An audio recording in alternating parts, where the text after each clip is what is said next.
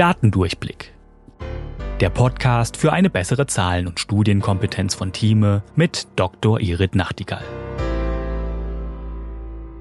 In den letzten Folgen des Datendurchblick haben wir uns mit verschiedenen Arten von Studien beschäftigt, wie man sie richtig durchführt und wie man das erkennt, wenn man eine Studie liest. Aber was passiert eigentlich nach einer Studie? Effekte und Auswirkungen können ja sicher länger anhalten, als der gesamte Studienzeitraum lang ist. Irit, kannst du uns mehr dazu sagen, wie man damit umgeht und was man nach dem Ende einer Studie macht?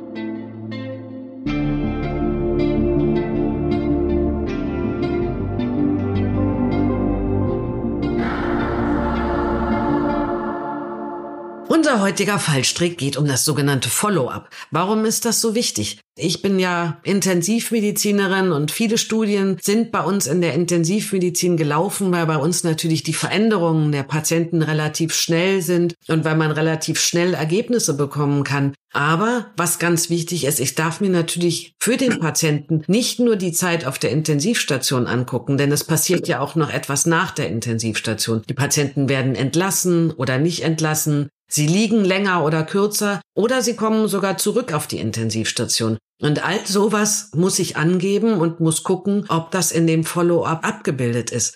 Wie lange sind die nachuntersucht worden? Macht das für diesen Fall, für diese Studie Sinn? Zum Beispiel ist es so, wenn ich untersuchen möchte, ob bei dem einen Beatmungsschlauch oder bei dem anderen eher beatmungsassoziierte Lungenentzündungen auftreten, dann ist es natürlich sinnvoll, wenn ich mir nicht nur die Zeit auf der Intensivstation angucke, sondern auch noch die Zeit danach. Vielleicht haben die ja danach auf der Normalstation Intensivstation erlebt oder haben einfach viel länger gelegen, weil sie vielleicht gar nicht so schwer krank geworden sind oder sie sind sogar zurückgekommen. Aber es gibt manche Studien, die nur den ersten Aufenthalt auf der Intensivstation auswerten und das ist natürlich dann ein bisschen schwierig, denn wir wissen ja nicht, ob die Patienten wieder zurückgekommen sind. Das heißt, der Fallstrick ist, Guck dir genau an, wie lange sind die Patienten nach der Intervention nachverfolgt worden. Und natürlich können wir nicht alle Patienten über Jahre nachverfolgen, aber zumindest ist es in der heutigen Zeit möglich, den gesamten Krankenhausaufenthalt abzubilden, zumindest in Bezug auf die Liegedauer und die Sterblichkeit. Wenn ich die Daten schon nicht diffiziler aufnehme und mir wirklich genau angucke, wie es dem Patienten gibt, kann ich doch zumindest für den Gesamtaufenthalt Liegedauer auf der Intensivstation, Beatmungsdauer, Liegedauer im Krankenhaus, Sterblichkeit für den gesamten Aufenthalt angucken und muss nicht nur die Zeit auf der Intensivstation nehmen. Wenn ich das sehe, hinterfrage ich die Studie eigentlich gleich schon ein bisschen. Deswegen ist das ein ganz wichtiger Fallstrick, das Follow-up. Wie lange ist es gemacht? Wie genau ist es definiert? Ist es begründet, warum man genau nur diese Zeit genommen hat? Das kann ja auch sein, wenn ich eine Intervention auf der Intensivstation mache und es mir sehr genau angucke, was da zum Beispiel Labordaten sind oder bestimmte Messdaten, die ich auf der Normalstation gar nicht mehr erhebe, dann ist es natürlich völlig statthaft, das Follow-up nur auf die Intensivstation zu beziehen. Aber klar muss sein, es muss definiert sein und es muss zu meiner Untersuchung passen. Wichtiger Fallstrick, das Follow-up. Das war Datendurchblick von Thieme mit Dr. Irit Nachtigall.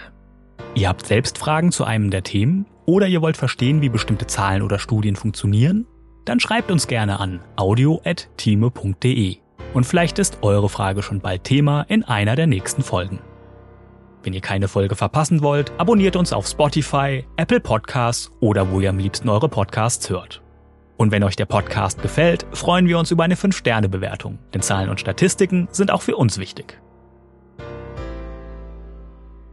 Datendurchblick ist eine Produktion der Georg Thieme Verlag AG. Recherche und Sprecherin für diese Folge ist Dr. Irit Nachtigall. Projektleitung Nadine Spöri, Cover Nina Jenschke und ich bin Daniel Dünchem für Moderation und Produktion. Tschüss und bis bald.